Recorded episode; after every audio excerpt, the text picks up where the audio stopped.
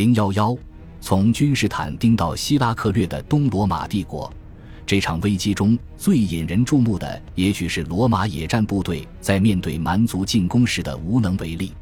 哥特人在五世纪头十年出现在意大利，必然意味着帝国统治者需要将注意力过度集中于半岛地区，以至于无法有效的集中力量以应付高卢地区的形势变化。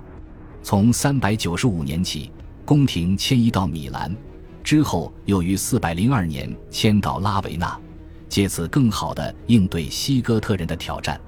相应的，西部残存省区的军队司令官和帝国官员也不得不仅仅依靠自己的资源。但是，四百零六年之后，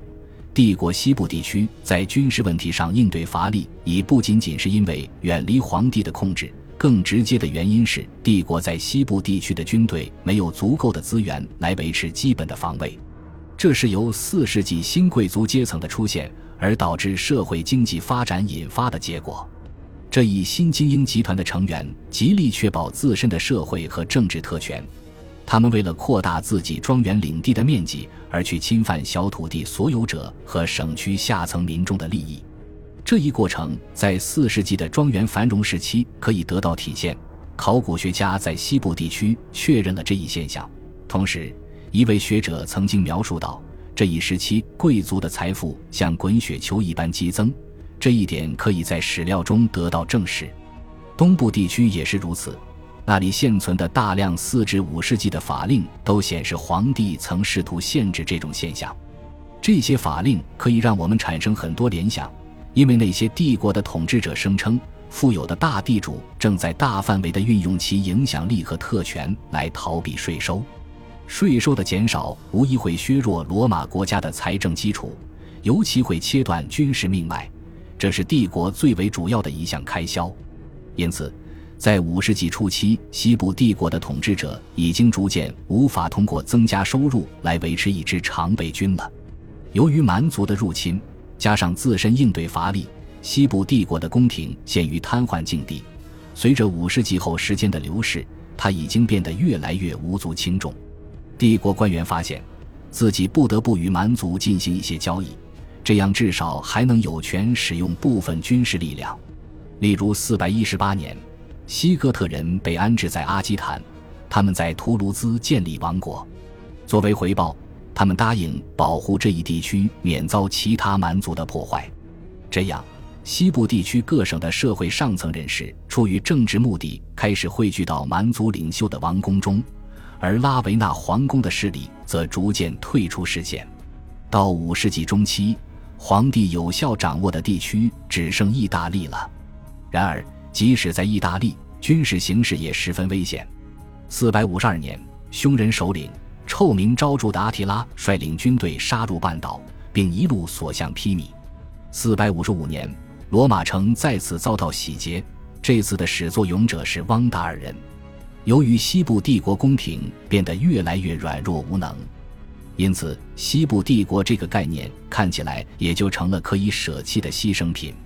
四百六十七至四百六十八年，当东部帝国的官吏安塞米乌斯成为西部皇帝之后，高卢地区的大区长官建议西哥特国王尤里克拒绝承认这位新皇帝，并且宣布高卢脱离帝国控制，自封为勃艮第国王。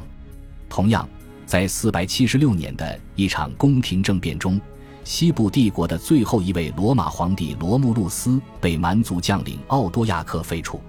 后者自立为意大利国王，并且通知君士坦丁堡，现在已经不再需要在拉维纳设置皇帝了，该地区有名无实的统治权可以由东部帝国的奥古斯都获得。这一法律虚拟标志着蛮族自治王国在西部地区的出现。此时，他们成了罗马的继承者。如果说五世纪对罗马帝国西部省区的政府结构来说是个关键性时期的话，东部的形势则没有发生那么翻天覆地的变化。西哥特人的迁徙加上匈人逐渐向西进行的军事活动，意味着，对于君士坦丁堡来说，蛮族问题没有拉维纳那么紧急。即使如此。东部当局也没有什么办法来阻止匈人入侵巴尔干半岛。阿提拉于四百五十三年去世，匈人政权随之土崩瓦解。但他们又不得不允许一大群有潜在危险的东哥特人定居在巴尔干北部。这些人之前是匈人的属民。最终，大批东哥特人于489年被皇帝说服，在其首领迪奥多里克的率领下挥师西进，从奥多亚克手中夺回意大利。迪奥多里克在那里建立了新的政权。他在口头上虚情假意地承认帝国的宗主权，但仅此而已。至关重要的是，五世纪是罗马与波斯关系的缓和时期。这两大帝国都充分意识到，他们面临着由欧亚大草原的混乱局面造成的巨大威胁。在这一背景下，合作就成为一种必要的选择。然而，我们也不应过分夸大东部帝国在五六世纪之交时的实力。东部帝国统治当局无法为西部的防卫做出任何实质性的贡献。从东部帝国现存的法律文献以及埃及的档案文书中可以看出，和西部一样，君士坦丁堡的皇帝也在战争中遭受失败。他们无力阻止贵族庄园的扩张，以及那些庄园主人的逃税行为。君士坦丁堡政治局势时有不稳定。特别是在泽诺皇帝统治时期，出现了一系列宫廷阴谋和起义活动。另有两个因素进一步削弱了帝国的统治权力。首先，从451年的卡尔西顿基督教大公会议起，东部教会就发现自己陷入了一场基督身份中神人两性关系问题的痛苦争论之中。在该次会议上达成的关于这一关系的定论，遭到埃及和叙利亚地区教会领袖的激烈反对。大部分埃及教会人士拒绝接受卡尔西顿神学理论的行为，对皇帝权力构成了直接的挑战。为此，皇帝想尽各种应对方式，包括有限度的迫害、哄骗以及妥协，但是一切都是徒劳无功的。皇帝阿纳斯塔修斯一世比较同情反卡尔西顿派的倾向，激发了亲卡尔西顿派的敌对情绪。这场争论令人非常头疼，同时让所有人精疲力竭。其次，波斯人的威胁于六世纪初期卷土重来。萨珊波斯国王佩罗兹于四百八十四年耻辱的败于被称作叶达或白匈人的游牧民族之手。后者击败波斯帝国，并迫使其称臣纳贡。五百零二至五百零三年，国王卡瓦德试图恢复其王朝的实力，为此再一次发动对罗马人的战争，并攻陷边境城市阿米达。当时阿纳斯塔修斯一世完全有能力抵御波斯人的进攻，因此这个再次出现的好战之敌在当时只是给帝国边境安全带来潜在的威胁。扎什丁尼一世统治早期。对上述每一项威胁帝国统治的挑战都做出有力的回应。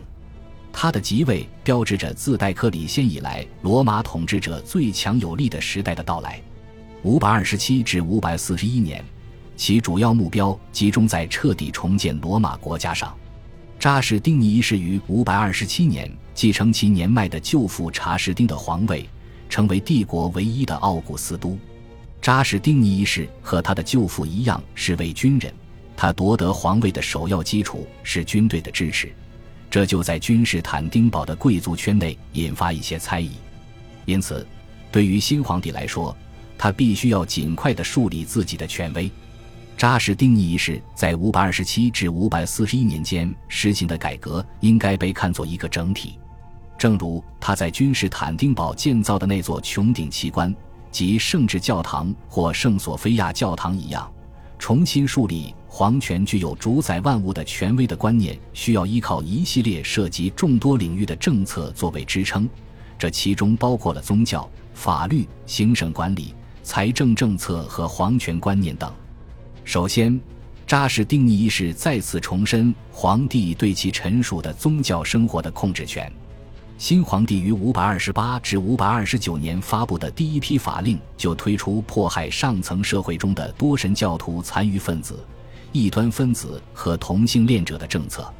五百二十三年，扎什丁尼一世第一次千方百计地努力调和教会中卡尔西顿会议支持者与反对者之间的矛盾，试图确立所有人都能接受的神学信仰，并且断然无情地惩戒和放逐那些违抗皇命的主教。与此同时，皇帝希望扮演更为积极的角色，试图成为臣民宗教生活中的神学仲裁者。扎什丁尼一世比他之前的历代皇帝更为明确地宣称，皇帝和教士的权威都来自同一个神圣的源泉，因此皇帝有责任独自控制教士和基督教会的活动。皇帝的典礼仪式也逐渐变得更具宗教气息，强调皇帝处于神权与世俗权力交汇点这一独一无二的地位。除了坚定不移地重新在自己臣民的宗教生活中树立皇帝的核心地位之外，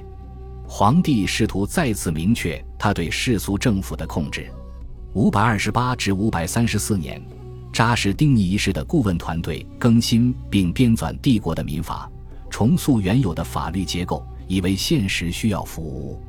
皇帝在罗马传统中有史以来第一次被确立为法律唯一的源泉。正如扎什丁尼一世所言，是皇帝赋予法律以生命。恭喜你又听完三集，欢迎点赞、留言、关注主播，主页有更多精彩内容。